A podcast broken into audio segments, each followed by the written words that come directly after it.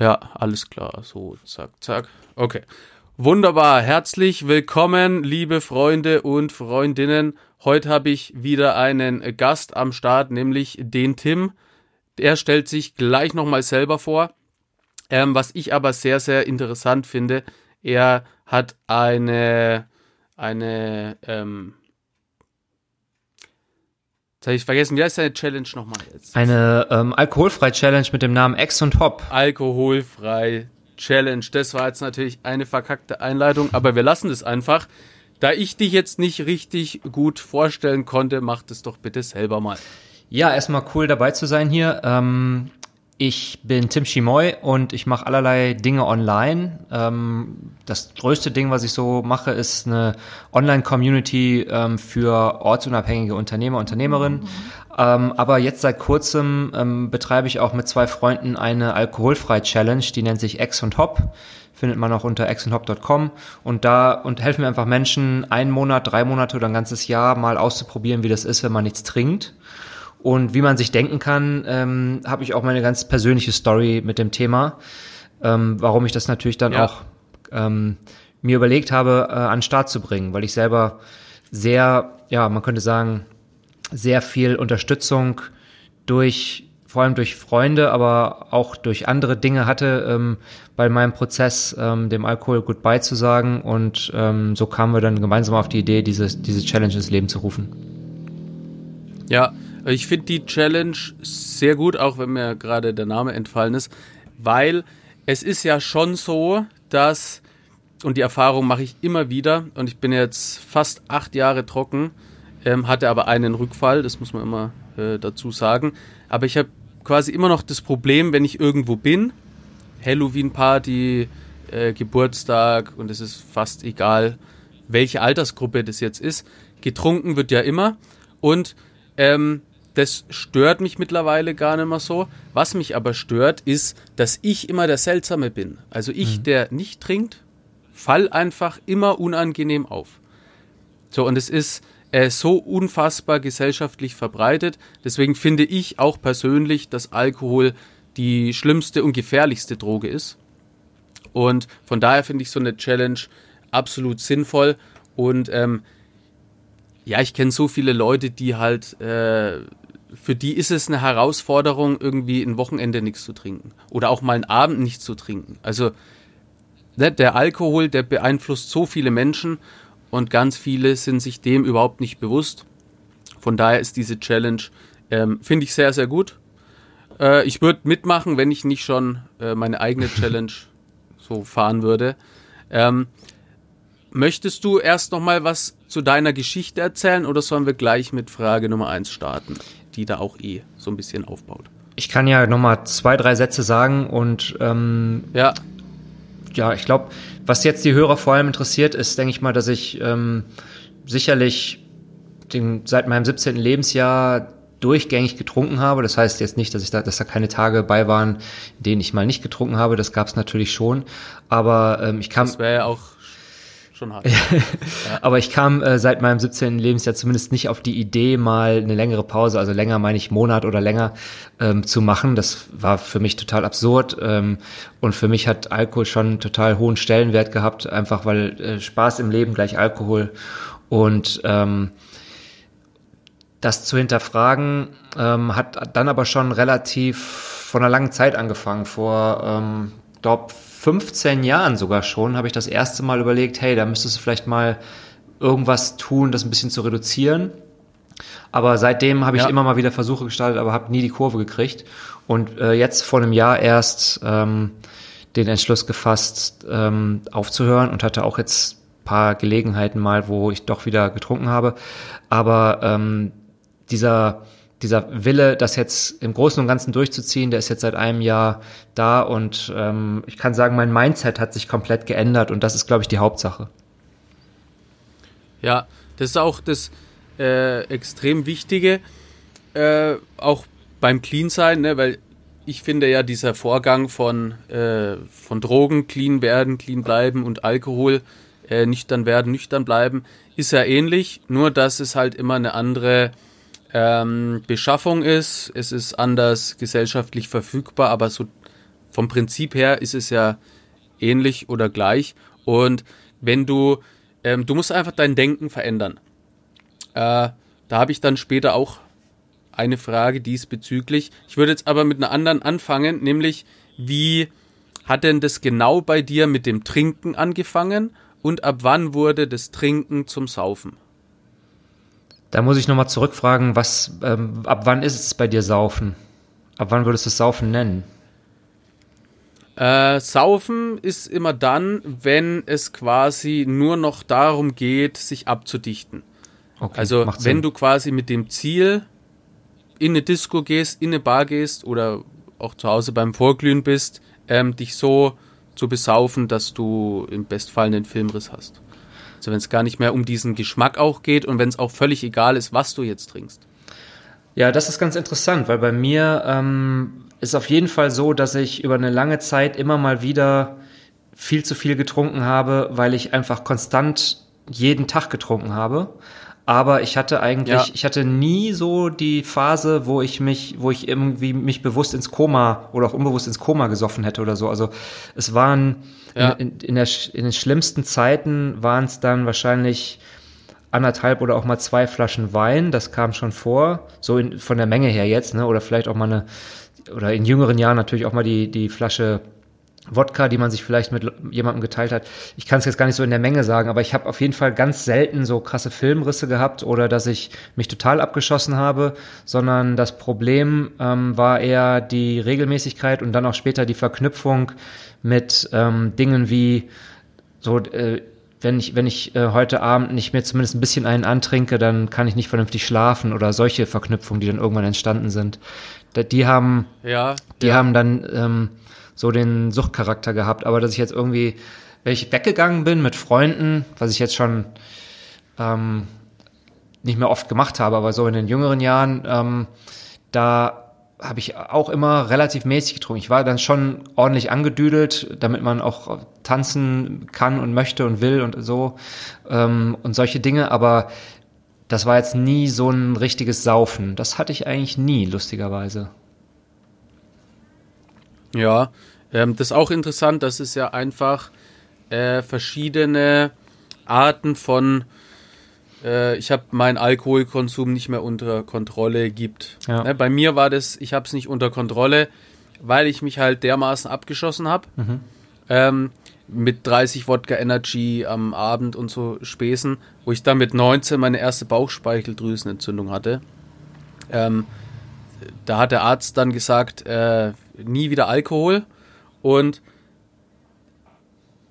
irgendwie drei Monate später, also ich habe dann gekifft die ganze Zeit äh, und drei Monate später habe ich dann Drogen genommen, so und dann, äh, also Speed überwiegend war das dann da. Und dann bei dem Speed waren wir dann feiern, dann habe ich doch wieder getrunken und hatte quasi diese Bauchspeicheldrüsenentzündung Nummer eins vergessen, mhm. auch den Rat vom Arzt habe ich vergessen und mir ist das alles wieder eingefallen, als ich da mit 25 Bauchspeicheldrüsenentzündung Nummer 2 hatte. Ja, da bin ich dann quasi wieder zusammengebrochen. Hatte davor aber zwei Jahre, also ich war wirklich zwei Jahre clean und trocken. Oder fünf Jahre clean, zwei Jahre trocken. Und das war dieser eine Rückfall. Wollte dann eben einmal Alkohol trinken. Der Spaß ist im Krankenhaus geendet. Und die Ärzte haben dann gefragt, so ja, äh, was haben Sie denn gemacht? Und dann sage ich, war jetzt zwei Jahre trocken, habe einmal getrunken, hat mir natürlich keiner geglaubt. ähm, und da war auch richtig, also ich stand quasi kurz vor der Dialyse und Blutwäsche und, und äh, richtig heftig. Und da ist mir dann die Bauchspeicheldrüsenentzündung Nummer eins eingefallen. Also ich habe es wirklich geschafft, mir diesen, die, diese erste, ähm, das ist ja schon ein einschneidendes Erlebnis, ne, wenn du mit 19 eine Bauchspeicheldrüsenentzündung hast, weil du zu viel säufst. Da haben die Leute gesagt, es kriegt man, wenn man irgendwie 40 Jahre äh, schwer am Saufen mhm. ist, sowas. So und ich mit 19. Ähm, und da habe ich das er Erlebnis aber wirklich komplett äh, ja, einfach weggesoffen, wegkonsumiert. Ähm, und das ist ja, also bei mir würde ich immer sagen, es ist schon äh, extrem. Ähm, sowas wie du jetzt hattest, äh, hat ganz lange zum Beispiel in meiner Realität auch gar nicht ähm, stattgefunden, weil ich mir dachte, naja, äh, wenn einer ein Problem mit Alkohol hat, dann schaut es automatisch so aus wie bei mir damals. Mhm. Aber es gibt ja ganz viele verschiedene Facetten. Total. Und es ist äh, ein sehr, ja, einfach sehr interessanter Punkt. Man kann es gar nicht weil, so an der Menge ähm, festmachen, ne? Es ist nicht, sondern es ist eher so der Grund, warum man trinkt, als genau. die Menge, ja. Genau, und dann sind ja Leute, die jetzt zum Beispiel, ähm, also ich habe mal gehört, dass irgendwie acht Millionen Leute in Deutschland ähm, Alkohol so konsumieren, dass man sagen würde, äh, die haben es nicht unter Kontrolle. Das ist ja schon sehr viel. Und wenn, wenn man dann quasi hat, ich habe es nicht mehr unter Kontrolle und dann hat man quasi nur das Bild von mir, also so besinnungslos saufen mit äh, Krankenhausaufenthalt und sowas, ähm, ne, wenn, man das so als, als äh, Punkt hat, dann, dann fallen ja ganz viele da einfach raus. Ne, aber mhm. Sucht findet ja anders statt. Ich habe mal in einer Wohnung gewohnt, wo quasi immer, wenn ich lüften wollte, ähm, dann hast du schon so das Klicken vom Feuerzeug gehört und das Zischen von der Dose. Und diese Menschen haben vermeintlich äh, auf dem Balkon gelebt, aber die hatten ja trotzdem Beruf und sowas. Und ich habe quasi immer nur ähm, das so im Hintergrund. Äh, wie dem auch sei, es gibt ganz viele verschiedene Abwandlungen vom Trinken. Äh, also würdest du sagen, das Saufen, so richtig Saufen, ähm, war bei dir nicht so da? Also das war jetzt nicht so ein ähm, Saufen im, im Verbindung mit dem Suchtverhalten. Ich habe schon vielleicht auch mal so mit 18, 19, 20, wo man halt einfach rausgeht und oder zu, bei Freunden sitzt und mal so richtig viel säuft. Das ja. gab's schon. Und da gab's auch mal Situationen, ähm, wo mal irgendwie Speed äh, auf dem Tisch lag oder wo andere Sachen auch mal gelaufen sind und so. Aber ähm, das hat, das war eigentlich gar nicht der Grund, mich da in eine Abhängigkeit reinzuziehen. Die Abhängigkeit mit dem Alk ähm, kam bei mir eher durch gar nicht so auf, auf die Pate-Schiene, sondern eher auf die Schiene, ähm, ich kann nicht schlafen, ich muss mich beruhigen, ich muss meinen Stress vergessen. Und da haben dann auch äh, irgendwie so Gar, da brauchte ich gar nicht so große Mengen. Das äh, hat dann auch schon gereicht. Ähm, war einfach nur eher die Verknüpfung, ich muss jetzt jeden Abend was trinken, damit ich überhaupt einschlafen kann, mhm. damit ich überhaupt relaxen kann. Ähm, aber da war es dann auch gut, wenn die Menge so war, dass ich halbwegs vernünftig einpennen konnte oder ähm, meine, meine vermeintlichen Sorgen nicht im Kopf hatte.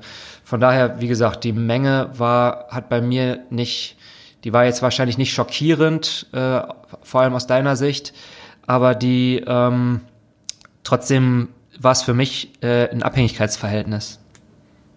Und hatte ich das dann beeinträchtigt? Also hattest du am nächsten Tag irgendwie Kater oder warst nicht mehr leistungsfähig? Oder woran hast du das dann festgemacht, dass da jetzt ein Problem ist?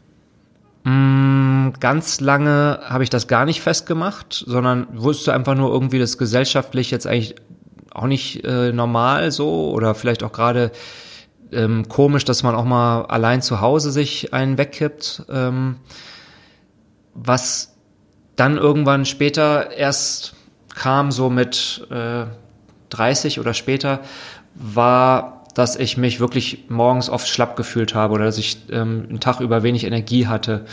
Ähm, dass ich dann auch gemerkt habe, meine Schlafqualität, obwohl ich viel geschlafen habe, war niedriger.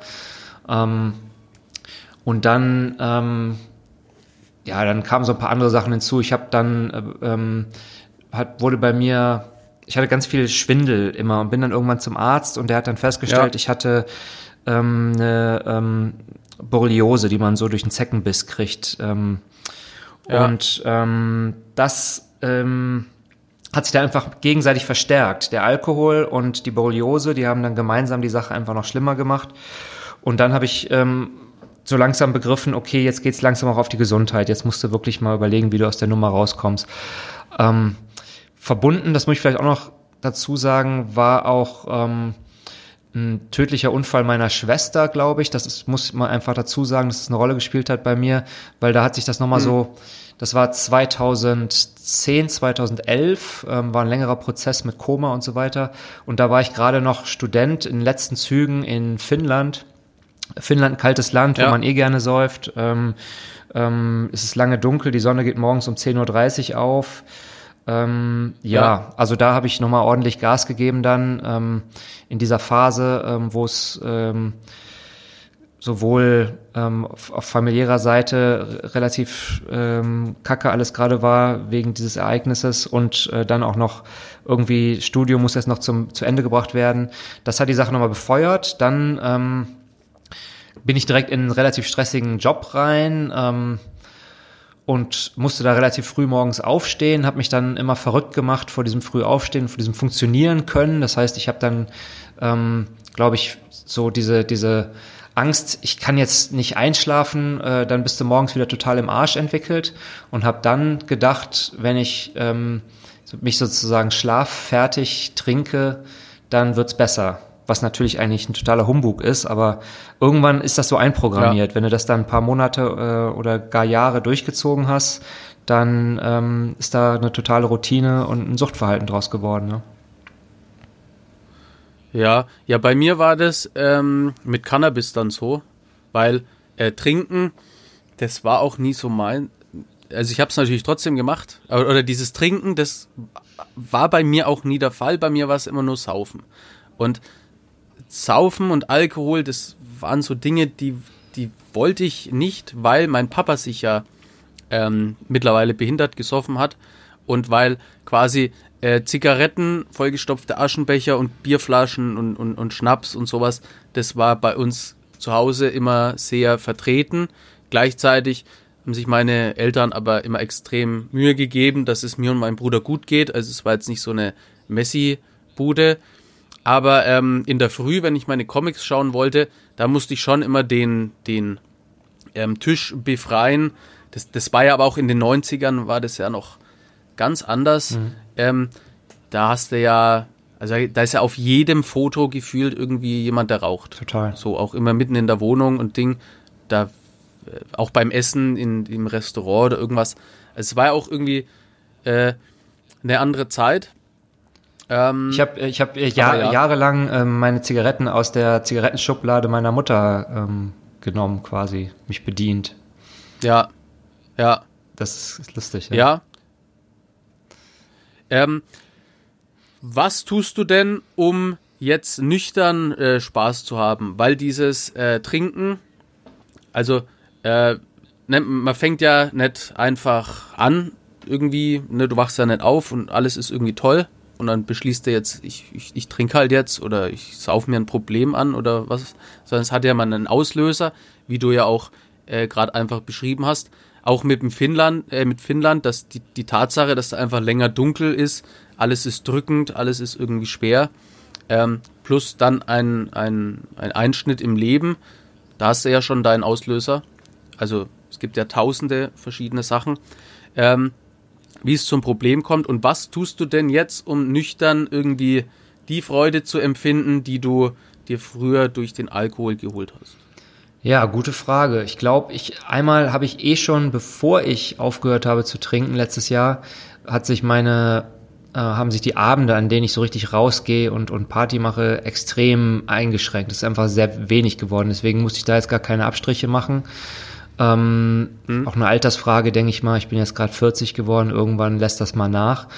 Ähm, aber ja. was ich trotzdem immer noch gerne mache, ist mit Freunden einfach mal irgendwo ähm, in eine Bar gehen oder, oder irgendwo ähm, länger zum Quatschen sitzen. Und dann ist natürlich immer die Situation da. Ähm, und ähm, die Gespräche werden ja auch andere, wenn die einen trinken und man selber nüchtern bleibt. Ähm, kann ich jetzt gar nicht so eine, die, die, ähm, die eine Antwort geben, sondern muss so ein bisschen unterscheiden zwischen verschiedenen Szenarien. Also ich habe Freunde, die ähm, zum Glück habe ich viele gute Freunde, die auch sehr gesundheitsbewusst sind mittlerweile und wo das ja. gar kein Thema ist. Und dann, wenn man mit denen rausgeht, dann bestellen sich alle einen Tee und man hat trotzdem Spaß ähm, und hat auch ganz andere ja. Gespräche und es ist vollkommen okay. Und da gibt's die Freunde, wo man weiß, die äh, wollen einen trinken und dann ist es auch okay. Und dann gab es durchaus jetzt auch in, im letzten Jahr mal ein paar wenige Situationen, wo ich äh, mich da nicht zusammenreißen konnte. Das ist auch passiert, aber wo es dann vielleicht beim Glas geblieben ist zum Glück. Ähm, eben wegen des Mindsets, können wir gleich nochmal drüber sprechen, weil wenn einmal das Mindset da ist, ja. dann bist du auch geschützt davor. Aber es gab auch Momente, wo ich dann den Mocktail bestellt habe oder mich einfach nur am, am Sodawasser festgehalten habe. Und dann ähm, kommst du unweigerlich vielleicht nach einer Stunde oder äh, vielleicht auch erst nach zwei zu dem Zeitpunkt, dass äh, dann die Gespräche auseinanderklaffen, dass die bei, bei den einen sich der Alkoholpegel erhöht und äh, die werden lustiger vermeintlich und die Gespräche drehen sich immer wieder ums Gleiche. Und bei dir, du suchst irgendwie nach tieferen Gesprächen, weil du ähm, auf einem ganz anderen Film bist oder eben auf keinem Film. Und ähm, ja. Und dann äh, ist meine Strategie einfach nur ähm, zu sagen, hey, ich muss jetzt nach Hause, hab morgen noch was vor. Also da gibt's für mich einfach keinen anderen Weg als den, da muss man dann auch ehrlich zu sich selbst sein und, und, und zu allen anderen und sagen, hey Leute, der Abend ist jetzt für mich durch, ich gehe dann mal. Ja, ja. Äh, meine nächste Frage wäre, glaubst du, es gibt kontrolliertes Trinken? Total spannend. Also da ich jetzt mhm. bei dir und bei anderen. Ja. Ja, ich hatte letztens ein, ein Gespräch ähm, mit einem Therapeuten, der das in Deutschland propagiert, ähm, kontrolliertes Trinken. Und es war ein super spannendes Gespräch. Mhm. Der sagte auch, in Deutschland wird das eher ähm, sehr negativ gesehen, in anderen europäischen Ländern nicht. Meine Meinung ist, ähm, weniger ist besser als äh, so weitermachen wie vorher, ohne Frage. Und was ich mir vorstellen kann, ja. ist, dass kontrolliertes Trinken ein Schritt näher ist an Verzicht. Ähm, und ähm, ja. Genau, und deswegen würde ich das mal so argumentieren. Wenn du das Mindset aufbaust, dass ähm, Alkohol Gift ist und dass, dass du eigentlich da raus willst, und wenn du dann sozusagen mit diesem Mindset im Kopf es schaffst, von vorher drei Flaschen Wein nur noch eine halbe Flasche Wein jeden Abend zu trinken, oder was auch immer für ein Getränk, ähm, ja, dann ja. Ähm, kommst du der Sache ja schon mal näher. Und ideal ist natürlich Vollverzicht, aber ich glaube, kontrolliertes Trinken ist auf jeden Fall der bessere Weg für Leute, die keinen anderen Ausweg sehen. Da gab es auch mal eine spannende Doku, glaube ich, im ZDF vor ein paar Monaten habe ich die gesehen, ein Altersheim für Menschen, alte Menschen, die äh, Alkoholiker waren und ähm, die aber es nicht schaffen konnten, da komplett rauszukommen. Und dann hat dieses Altersheim hat denen dann zweimal am Tag äh, ein Glas irgendwas ausgegeben und ja. hat quasi darauf geachtet, dass die nicht mehr trinken. Ähm, die haben das dann natürlich, so diesen, diesen Zeitpunkt, ähm, wo sie das Glas kriegen, war natürlich das Highlight des Tages. Ähm, du bist dann noch total auf diesen Moment fokussiert, ne? Das ist das Problem dann. Du suchst dir dann ja. nicht die anderen Sachen, die dir irgendwie Spaß machen. Ja, du überbrückst dann auch die Zeit, bis halt was gibt. Ja. Ne? So. Von daher würde ich sagen, es, es, ist, ja. es ist eine coole Sache, ähm, aber es kann nicht ähm, die Endstation sein, ne? weil wenn, ja, es ist sogar, sogar alkoholfreies Bier, ne? also ähm, ich merke jetzt sogar manchmal noch, wie ich mh, mm, abends nochmal extra zum Kiosk rausgehe, weil ich der Meinung bin, ich brauche jetzt unbedingt ein alkoholfreies Bier. Geiler wäre ja eigentlich, wenn ja. ich einfach zu Hause mir den Tee mache. Aber das, aus, aus ja, dieser Verknüpfung muss man dann irgendwann doch auch mal rauskommen. Ne? Hast du das? Äh, also ich habe mittlerweile äh, gar kein Verlangen mehr nach Alkohol. Ähm, bei meiner Hochzeit zum Beispiel ähm, haben mich dann die Leute so gefragt, das ist jetzt schon zwei Jahre her, haben die Leute gefragt, ja, trinkst du dann da? Sei nee. Ähm, die so, ja, äh, aber so mit, mit Sekt anstoßen, das, das gehört ja dazu, das, das muss man ja jetzt machen. Sei nee. Äh, ich habe halt dann einfach mit Cola angestoßen oder mit äh, O-Saft oder irgendwas. Ähm, weil, äh, also, das ist ja immer so ein schmaler Grad auch, ne? Ähm, ich bin mir sicher, dass ich, äh, ich hätte es geschafft, einfach ein, ein, ein Sekt zu trinken. Mhm. Wobei natürlich das Suchtgedächtnis dir auch immer äh, Fallen stellt und sowas. Und ähm, ich weiß das alles und ich bin mir sicher, ich hätte ähm, es an dem Tag geschafft, nur dieses eine Glas Sekt zu trinken. Und dann dachte ich mir aber, ja, wozu jetzt? Weil Sekt schmeckt mir nicht. Es hat, hat mir noch nie geschmeckt. Und ähm, ich bin mir trotzdem der Gefahr bewusst. Und wenn ich jetzt dann den, den Sekt trinke, dann ist es ja doch einfach wieder ähm, so, so ein Geister hervorrufen. Ne, also mir bringt, mir wird es nichts bringen, jetzt dieses eine Glas Sekt zu trinken, ähm, weil es mir nicht schmeckt und äh, begebe mich dann auch noch in die Gefahr, dass mich doch wieder triggert, dass mhm. das Suchtgedächtnis doch wieder angeschmissen wird. So, und dann äh, habe ich mir einfach gesagt, nee, mache ich nicht. Und äh, natürlich haben alle getrunken dort, aber äh, es, es, äh, ich, ich finde, es hängt immer stark von der Stimmung ab. Und was ist denn jetzt überhaupt der Anlass des Trinkens? Weil wenn man sich jetzt wie früher, und ich kannte ja nur früher, ähm, dass man sich quasi trifft und das einzige Ziel des Abends ist einfach äh, dicht zu werden, dann kann ich damit nichts anfangen. Aber wenn es jetzt quasi so ein Familientreffen ist oder ein Essen oder äh, man trinkt vorm Theater dann Sekt oder was weiß ich, es gibt ja ganz viele, ähm, ganz viele Anlässe, wo jetzt nicht das oberste Ziel ist, irgendwie besoffen vom Stuhl zu fallen. Und wenn ähm, quasi der Grund des Treffens nicht das Trinken an sich ist, dann komme ich damit mittlerweile gut zurecht. Und Alkohol interessiert mich quasi null. Cool. Was mich dann immer triggert, ist, wenn, ähm, wenn es irgendwie zusammensetzt und wenn dann die Leute irgendwie ein Bier trinken oder auch, auch zwei oder drei oder ist mir auch egal, aber irgendwann, ähm, je später es wird meistens auch, kommt ja dann der Punkt, wo das Ganze so kippt. Ich war mal auf dem Junggesellenabschied, der ganze Tag war super, dann waren wir essen, dann haben die irgendwie einen Cocktail getrunken, war auch noch cool, aber beim dritten Cocktail wird es halt dann irgendwie seltsam. Und das ist für mich einfach die Zeit, wo ich jetzt gehe. Ich sage da einfach, okay, cool, danke, ich gehe. Ähm, und das ist aber immer noch so ein, so ein, so ein Training. Ne? Also äh, ich komme auch immer noch nicht so wirklich gut zurecht, wenn ich jetzt auf so einer Party bin. Und ich weiß ja, wie es da abläuft. Aber wenn ich dann in so einer Situation bin, dann kann ich nicht komplett ohne Emotion sagen, cool, äh, ich gehe jetzt, Freunde, super. Und ich kann quasi auch nicht ähm, normal sein, wenn ich sehe, dass äh, die Leute jetzt immer mehr äh, in ihr Getränk reinhauen, ne, wenn quasi diese Gier kommt, dann kann ich nicht einfach dastehen und sagen, cool, macht was ihr wollt, weil äh, ich sehe ja mich da immer drin. Mhm. Also ähm, es ist immer stark abhängig davon und manchmal gelingt es mir besser, mit der Situation umzugehen, manchmal gelingt es mir auch äh, weniger gut. Dann ist es aber einfach ein Anlass, ähm, um da wieder mehr zu hinterfragen. Ist ja quasi immer wie so eine Art Training. Aber mich selber ähm, interessiert Alkohol gar nicht mehr. Das heißt, du ähm, ja. siehst auch gar keinen Sinn in alkoholfreien, bierähnlichen Getränken oder so. Genau, das ist mir äh, interessiert mich nicht. Was ich aber, ähm, wo ich mir letztes Mal dachte, ist irgendwie cool. Ähm, ich habe so, so, so einen Wein gesehen, so 0% Wein. Mhm. Ähm, Kolone Null oder irgend sowas. Ähm, weil die haben dann eben gesagt, so, äh, weil man ist ja doch öfter mal irgendwo oder Weihnachten oder so oder Silvester und dann so dieses Anstoßen. Ähm, und da dachte ich mir irgendwie mal, wenn so eine 0% Weinvariante gibt, ähm, das würde ich mal ausprobieren. Ich habe es äh, bisher aber äh, nicht gemacht, aber ich fand den Gedanken irgendwie ganz cool, dass es quasi ähm, eben auch eine Art besonderes Getränk gibt für so Anlässe, wo man das halt mal machen kann. Ähm, es ist jetzt aber nicht so, dass ich sage, oh, ich brauche jetzt das, damit ich jetzt auch mal äh, dazugehören kann. So ist es. Aber allgemein kann man sagen, es ist immer ähm, schwierig. Mit im Laufe der Jahre wird es natürlich besser.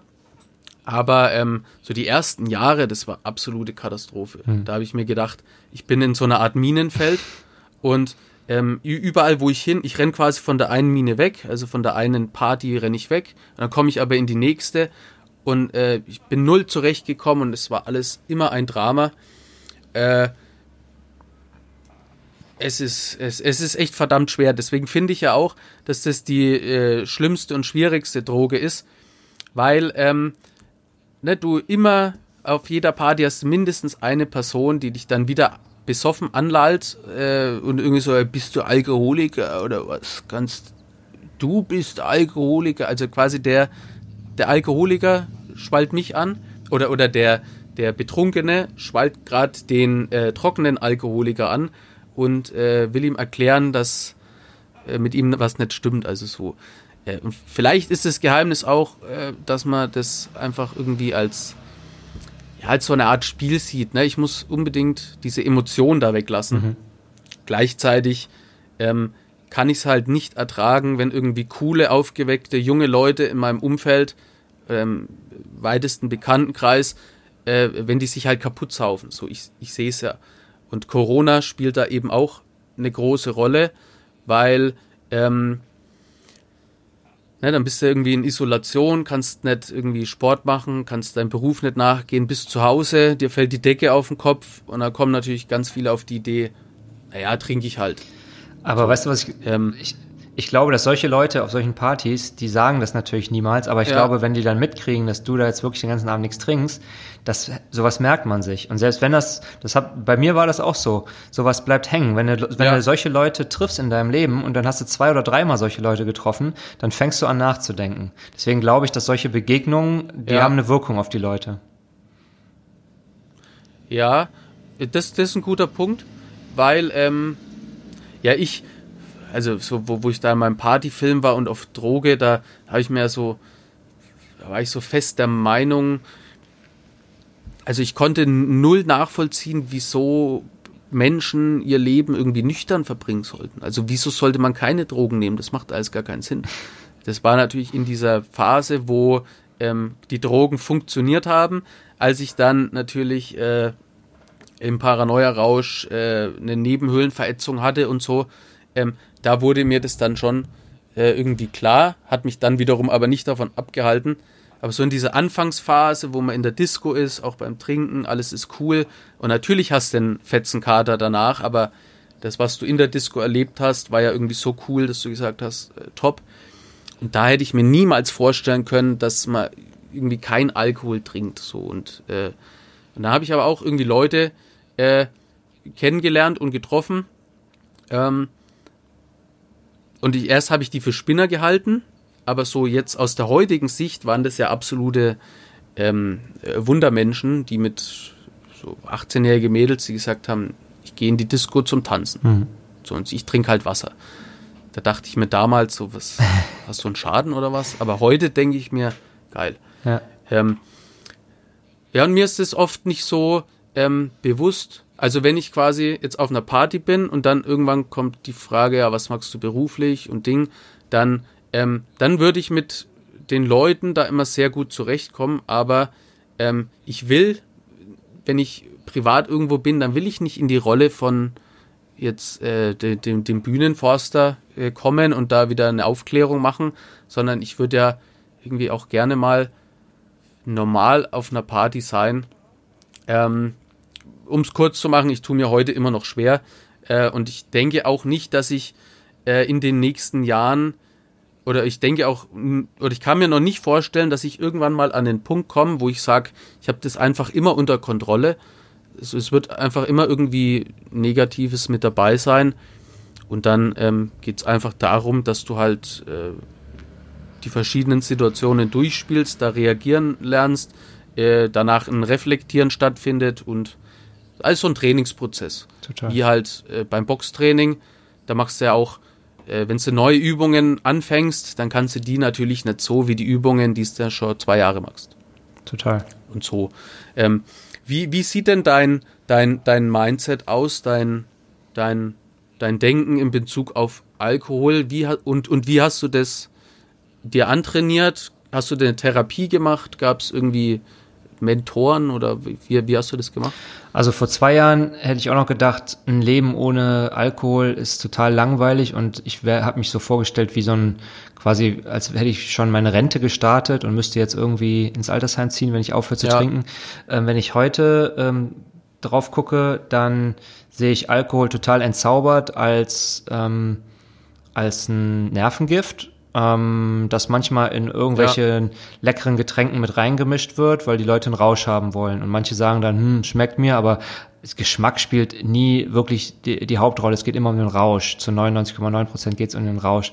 Zumindest einen leichten, leicht einen Sitzen haben. Man sagt ja auch immer diesen Spruch von, ich glaube, äh, Heinz Erhardt kommt der mit dem, es gibt nichts schön, der schönste Tag ist, wenn man leicht einen Sitzen hat. Ich weiß nicht mehr genau, wie der Spruch geht, aber viele Leute ähm, erzählen das immer, dass das dieses leicht einsitzen haben das geilste Gefühl überhaupt ist, wenn man so ganz locker durch den Tag geht. Ja. Ähm, ja. Aber mittlerweile ähm, sehe ich einfach die Substanz, das Nervengift und denke mir, ähm, ich möchte kein Gift in meinen Körper schmeißen. Ich achte mittlerweile auch ziemlich drauf, was ich so esse. Ähm, ich möchte, ich, mir ist einfach total, ja. also mein, mein Mindset ist, ich möchte, dass es meinem Körper gut geht, dass der noch lange, lange hält und dass der irgendwie vernünftig funktioniert. Und deswegen achte ich einfach total darauf, was ich in diesen Körper reinkippe. So als wenn ich ein teures Auto ja. habe und auch achte, was ich in dieses Auto reinkippe, ist ja umso wichtiger, dass man seinen ja. Körper pflegt. Und, und, und wenn das quasi mal Klick macht, dann, dann kommt man da rein in so ein, weil du jetzt Ernährung quasi ansprichst. Ähm, ich esse jetzt zum Beispiel seit zwei Jahren ähm, kein Fleisch mehr und versuche auf, eine, äh, äh, auf tierische Produkte zu verzichten. Ähm, ich sage jetzt nicht, dass ich das ein ganzes Leben lang machen möchte. Ähm, und es gab auch äh, letztes Jahr zum Beispiel war ich in Kroatien, da wollte ich wissen, wie jetzt Cevapcici schmeckt. Mhm. Ich, ich, ich wollte das schon immer mal machen. Dann habe ich das da gemacht, habe Fleisch gegessen und dann da festgestellt, ah, hättest du auch sparen können. Aber ähm, ne, wenn es einmal so anfängt in dir drin, dann ähm, ne, auch früher Bio-Supermarkt dachte ich mir, was, was soll das? Mittlerweile freue ich mich, wenn es äh, bunte Hülsenfrüchte im Angebot gibt. So, ne? es ist, äh, oder dann kaufe ich doch mal die Bambus-Zahnbürste äh, und äh, denke mir, ah, schon wieder jetzt da Verpackung. Also, ne, wenn das mal so anläuft, Total. eben auch mit Sport und wenn du das Ganze mal begriffen hast, wenn diese Maschinerie mal läuft, dann ähm, erweitert sich das so einfach. Ne? Dann äh, beschäftigst du dich auch mit anderen Leuten, die nicht trinken, ziehst dir da was raus, hier was raus. Und ähm, das hast du das selber gemacht, so dieses weiter informieren, oder gab es da eine bestimmte Person, wo du gesagt hast, so mache ich es jetzt auch. Also das hat sich so langsam über einen langen Zeitraum aufgebaut. Ich glaube, so vor vier, fünf Jahren habe ich das erste Mal jemanden im Freundeskreis gehabt, der mein ganzes Jahr gar nichts getrunken hat. Und das hat mich irgendwie so heimlich beeindruckt, ist auch bei mir hängen geblieben, ja. hat mich sehr beschäftigt, aber war für heimlich mich... Heimlich ist auch ein guter... ja. Aber es, das, das heimlich ist ein sehr gutes Wort, ja. Und dann hat sich das so ähm, dahin entwickelt, dass ich das immer mit mir äh, öfters mal wieder im Kopf hatte und ähm, ja. Dann habe ich vor zwei Jahren oder so kam der Gedanke nochmal wieder hoch wegen diesem Borreliose-Thema. Und dann habe ich ähm, vor anderthalb Jahren ähm, zwei Freunden, mit zwei Freunden von mir war ich im Urlaub, mit einer großen Gruppe allerdings. Ähm, mit den beiden hatte ich mich auch gerade eh schon ein bisschen tiefer noch angefreundet. Das war so ähm, gerade einfach eine, eine schöne Zeit zusammen und ähm, die beiden, das sind lustigerweise auch die beiden, mit denen ich das Projekt Ex und Hop jetzt gerade mache.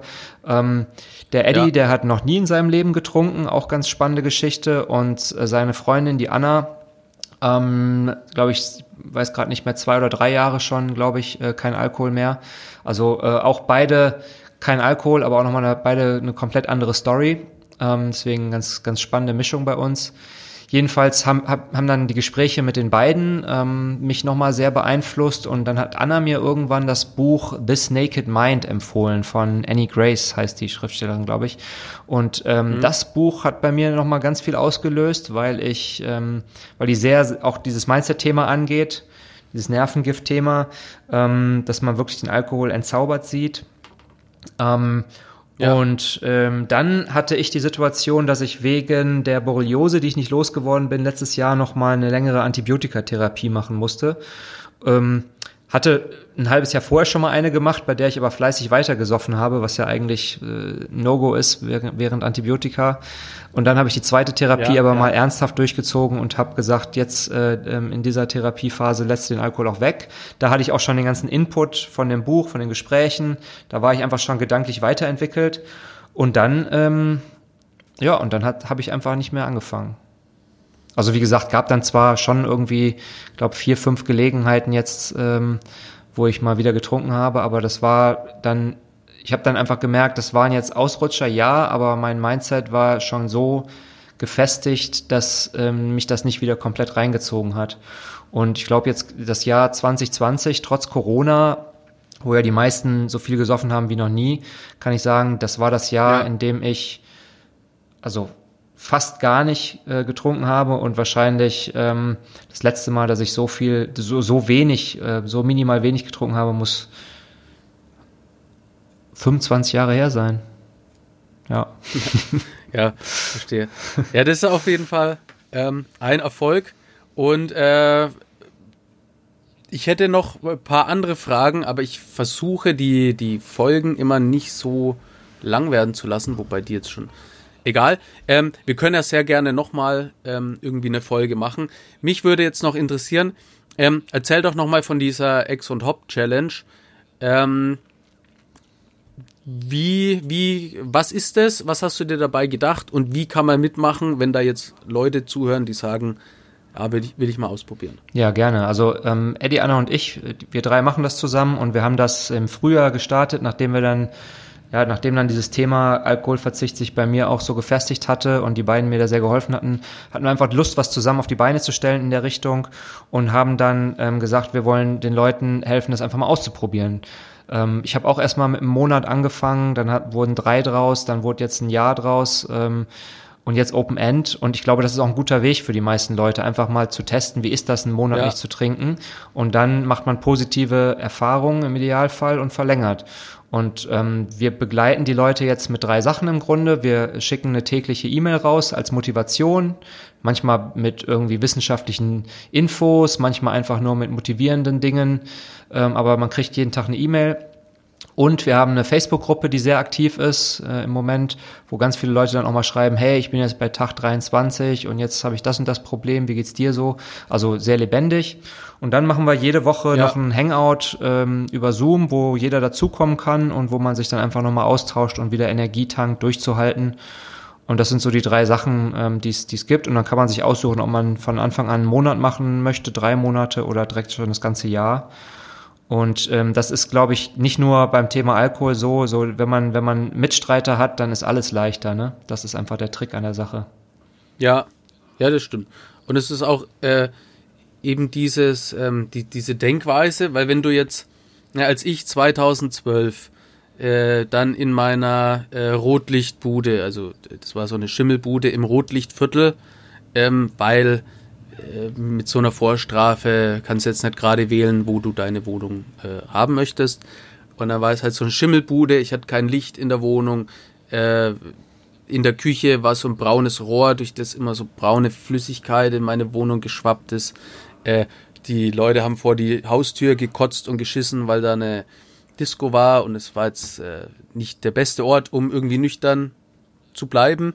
So, und da dachte ich mir auch, wie sollst du denn jetzt ein Leben lang nüchtern oder clean bleiben, so ein Leben lang, so das ist ja ein, ein, ein, ein Zeitrahmen, den kannst du dir überhaupt nicht vorstellen. Mhm. Und dann habe ich aber irgendwann dieses gehört, dieses 24-Stunden-Prinzip. So 24 Stunden nüchtern bleiben, das, das ist machbar. Und nach diesen 24 Stunden nimmst du nochmal 24. Und aus diesen 24 Stunden werden ein halbes Jahr, dann fünf Jahre, zehn Jahre, wie auch immer. Und wenn ein Rückfall passiert, dann ist es sehr, sehr wichtig, ähm, zu analysieren, warum ist es passiert und dann einfach den Weg weitergehen. Machst du es heute noch, es, dass du morgens äh, dich entscheidest, ähm, jetzt starten die nächsten 24 Stunden oder? Nee, äh, mittlerweile nicht mehr und ähm, also ich bin mir bewusst, dass dieses, äh, also ich bin mir bewusst, dass ich süchtig bin. Sucht ist eine lebenslange Krankheit und irgendwann habe ich mir einfach so als mega Überschrift über mir drüber geschrieben, äh, kontrolliert konsumieren ist nicht mein Ding. Ich kann das nicht. Deswegen brauche ich auch nicht äh, rechtfertigen, trinkst du jetzt mal einen Wein, wie läuft das? Äh, wie ist Cannabis? Bei Cannabis ähm, ist die Droge, wo ich sagen würde, die mich am meisten triggert. Ähm, hier auch einen bekifften Spongebob auf dem Unterarm tätowiert und sowas. Ähm, ne, Kiffen war schon so äh, meins, wenn ich es jetzt mal so ausdrücke. Und das trifft ähm, also es triggert mich schon oft. Dann kommen die Gedanken, ah, du bist jetzt zehn Jahre clean, jetzt äh, probier's halt mal aus, vielleicht gefällt's dir auch gar nicht mehr. Muss man jetzt, musste eigentlich schon mal ausprobieren. So und nein, ne, weil ich weiß, wenn ich einen Joint rauche, dann wird mir das gefallen. Mhm. So, weil dann wirft das Suchgedächtnis an. Also im Vergleich zum Alkohol mit diesem Sekt bin ich mir beim Joint sicher, dass mir das gefallen wird. So, und ich kann das einfach nicht. So, deswegen ist das so meine oberste Überschrift. Ähm, und wenn dann Suchtdruck kommt, der auch relativ wenig kommt, ähm, dann weiß ich, was ich zu tun habe, nämlich äh, Sport machen. Da habe ich auch erst kürzlich ein Video aufgenommen. Äh, auf YouTube gibt es, heißt ähm, äh, Suchtdruck, Rückfallgedanken und wie ich damit umgehe. Da beschreibe ich das nochmal so, aber im Prinzip ähm, ist es immer so ein, so ein, so ein Wechsel. Ne? Also ich bin in einer Situation, Meist werde ich getriggert, wenn ich mir irgendwelche Hip-Hop-Videos anschaue, wo halt nur gekifft wird oder wo nur Drogen gezeigt werden. Dann merke ich das, dann stelle ich das fest, aha, Auslöser ist das Video, dann mache ich ganz plumperweise das Video aus und beschäftige mich mit was anderem. Mhm. So, ne, weil ich ja weiß, woher der Trigger kommt, nämlich durch das Video jetzt. Und dann ähm, mein Allheilmittel ist quasi immer Sport machen. Also wenn ich nehme mir das Video wieder, ich sehe da was, äh, schaue mir die Videos an, dann kommt hier irgendwie Suchtdruck, dann merke ich, aha, das, das kommt jetzt äh, durch das Video, dann mache ich das Video aus, verlasse den Raum, äh, mache einfach äh, 100 Liegestützen. So, ne? und, und, und lenke mich ab, dass ich quasi meinen Körper wieder spüre, dass quasi der Fokus jetzt nicht mehr auf dem Hip-Hop-Video liegt, nicht auf den Drogen liegt, sondern einfach in mir. Dieses Spüren. Äh, theoretisch kann es auch eine Chili essen oder kalt duschen oder was auch immer. Wichtig ist, so diese, diesen Raum zu wechseln und dann einfach dich selber spüren. Oder wenn Joggen dein Ding ist, dann mach Joggen. Ja. Oder was halt dein Ding ist. Wenn du gern malst, dann mal ein Bild. Joggen finde ich auch deswegen geil, weil das ja auch ein gewisses Hoch auslöst irgendwie und wenn man dann genauso dieses Runners High, ja. das ist immer das Runners High kennen viele ähm, und das ist super. Jetzt muss man halt nur wissen, dass nicht für jeden Joggen gut ist, ja. weil ich zum Beispiel, jetzt verrate ich hier auch noch ein Geheimnis, ich habe äh, eine, ich habe extreme Plattfüße mit Senkfuß, Spreiz, äh, alles Mögliche drin. Und ähm, ich habe zum Beispiel festgestellt, oder das hat mir der Orthopäde letztes Mal gesagt, so der Fuß, ähm, der hat quasi die Stabilität auf drei Punkt, Punkte äh, gesetzt. Und ähm, bei mir gibt es die drei Punkte nicht, weil äh, durch die Plattfüße ähm, verlagert sich quasi meine Stabilität in die Mitte vom Fuß. Ähm, heißt, wenn ich jogge, dann hast du ja immer diese stumpfe Bewegung die geht dann auf meine Knie, von den Knien in die Hüfte. Also Joggen ist das Schlimmste, was ich machen kann. Ähm, dafür äh, funktioniert bei mir Boxen sehr, sehr gut, weil du hast da quasi nicht diese, ähm, es geht ja auch auf die Knie, aber es ist halt eine andere Belastung. Ja. So und so muss man halt einfach das finden, was für sich gut ist. Meistens auch immer einfach äh, sollte man danach gehen, was sich gut anfühlt. Ähm, wenn es beim einen Fußball ist, cool, beim anderen ist es aber vielleicht Schach. So, das muss man halt für sich selber herausfinden. Ähm, da ich befürchte, dass Zoom gleich ausgeht, äh, würde ich das hier auch erstmal belassen. Es hat mich auf jeden Fall sehr gefreut, dass du hier zu Gast warst und du hast die letzten Worte. Ja, vielen Dank, dass ich dabei sein durfte. Hat Spaß gemacht und ähm, ich hoffe, dass ähm, du noch viele Leute erreichen kannst mit deiner Mission ähm, geile Sache. Ja, Dankeschön. Ich, ich werde alles geben. Es, äh, es gibt viele Pläne. Äh, Corona hat jetzt da einiges kaputt gemacht, aber äh, ich muss sagen, ähm, durch Corona bin ich jetzt auf ganz viele neue Ideen gekommen. Also in jeder äh, Krise steckt auch immer eine Chance. Da schließe ich mich in an. In diesem Sinne bedanke ich mich fürs Zuhören. Passt auf euch auf da draußen. Alles Gute. Tschüss zusammen. Tschüss.